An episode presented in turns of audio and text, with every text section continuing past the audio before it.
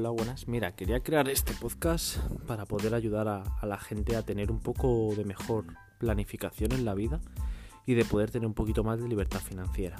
Es el objetivo de este podcast.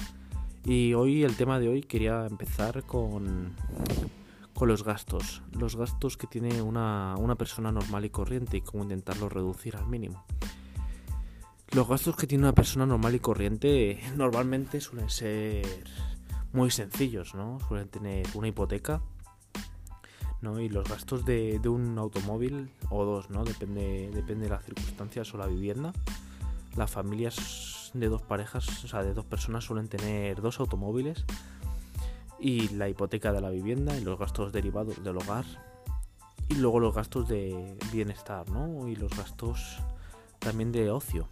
Entonces queríamos ver, quería con vosotros poder compartir un poquito mi experiencia y mis creencias de cómo debería ser eh, las cosas y poder contribuir en meteros un poquito, encenderos la chispita que tenéis dentro. Entonces, bueno, empezando por el gasto más gordo, ¿no? Que puede ser el de la hipoteca.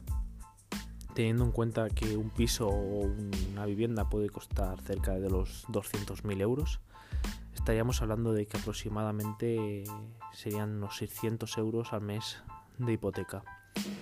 600 euros al mes de hipoteca es una barbaridad. Estaríamos hablando a términos generales de que esos 600 euros sería lo que deberías gastar en total, en general, con todos tus gastos. Eh, cubrir esos 600 euros. Sin embargo, ya solo esos 600 euros se los lleva la, hipoteca. Luego, para continuar, eh, tendremos el siguiente gasto más grande serían una, el automóvil. Que estaríamos hablando que de media serían unos 400 euros el préstamo del, vehículo, más luego unos 200 euros, entre unos 200 y otros 400 euros, o sea, casi 800 euro, euros al mes eh, el coste del automóvil, ¿no? Anual. Eh, entonces estamos hablando que entre el seguro, la gasolina, eh, los recambios, ¿no? los mantenimientos, la puesta a punto y todo eso, podemos llegar fácilmente a los 800 euros, añadiendo también el préstamo del automóvil. Entonces casi nos ponemos entre 600, 800 euros con el automóvil al mes. Mirándolo desde esa circunstancia, desde ese punto podemos ver que ya nuestros gastos serían de unos 1.200 euros al mes, cuando el salario mínimo interprofesional en España son de 900 euros. ¿no? Ya solamente con esos dos gastos, una vivienda y un coche, estaríamos sobrepasando el gasto, o sea, el sueldo mínimo vital. La cuestión no es ganar más dinero, porque si ganas más dinero vas a hipotecarte o vas a tener más deudas o más gastos fijos al mes.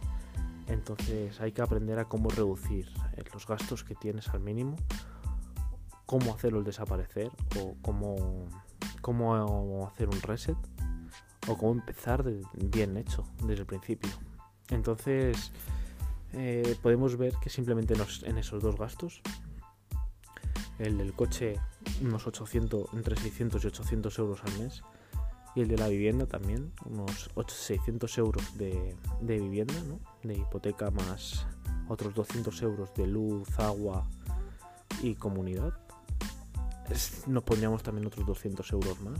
Serían unos 800 y 800, unos 1600 euros al mes. Solo con gastos de, de, de propiedades, ¿no? de, de pasivos. Eh, en este sentido, si nos vamos por el tema económico, podemos reducir teniendo autoconstrucción, ¿no? Ser promotores o ser autoconstructores. Entonces podríamos reducir hasta 50.000 euros el gasto de una vivienda para toda la vida, 50.000 euros.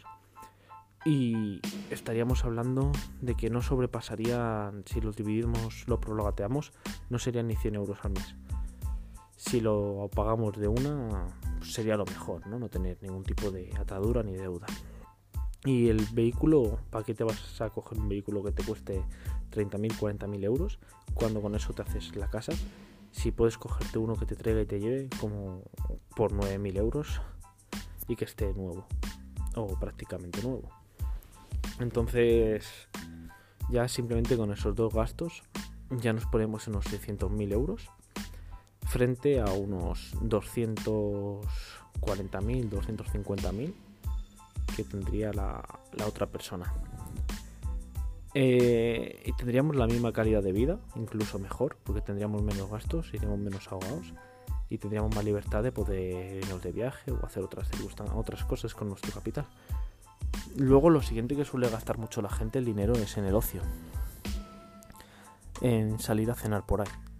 Eso también lo podemos reducir, podemos cenar en casa, e incluso hacer barbacoas con los amigos ¿no? en, nuestra propiedad que hagamos por 50.000 euros. Podemos hacer una barbacoa y pasárnoslo bastante, bastante padre ahí con los amigos, de fiesta y tal. Y sería muchísimo más económico que tenernos que ir todos los días a cenar por ahí. Luego, lo siguiente serían los gastos fijos, ¿no? De comida normales, que serían unos 200 o 300 euros al mes. Y luego incluiríamos también los gastos de, de vacaciones, ocio, en plan Netflix, HBO, Spotify, y el móvil y otros gastos así como esos que nos podíamos ir también a unos 100, 200 euros al mes, añadiendo el gasto de la el gasto que tenemos del internet de la vivienda más luego los viajes, podríamos irnos a otros 200 euros al mes. Entonces nos podríamos poner perfectamente con 2.000, 2.500 euros al mes de gastos fijos frente a, una, a la otra persona que sean los 200 euros de comida al mes, los 100 euros de la vivienda por autoconstrucción, más o menos, que calculemos que debería haber estado ya pagado también, otros 100 euros de coche, que nos podemos poner ya en 200, 400 euros. Y luego ahí incluiríamos otros 100 euros de internet y gastos derivados. Entonces estaríamos hablando que entre 500 a 700 euros al mes tendrías ese, ese rango frente a, otra, a la otra persona que esté gastando 2.000, 2.600 euros al mes.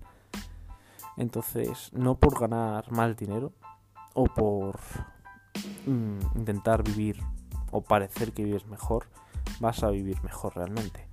Tienes que aprender a, disminuir tus gastos fijos y a disminuir tus tus préstamos, ¿no? tus hipotecas y tus créditos, las cosas que te aten, tienes que reducirlo al mínimo, intentarlo pagar lo máximo posible a tocateja siempre que se pueda, intentar tener los menos préstamos posibles con el banco y que sean los préstamos que tengas que tener que sean unos préstamos muy estratégicos, ¿no? Que sean unos préstamos específicos, por ejemplo, para cosas que están muy, muy medidas, como por ejemplo lo que hemos dicho, ¿no? La, propiedad en este sentido, ¿no? De 50.000 euros estaría, sería un buen préstamo.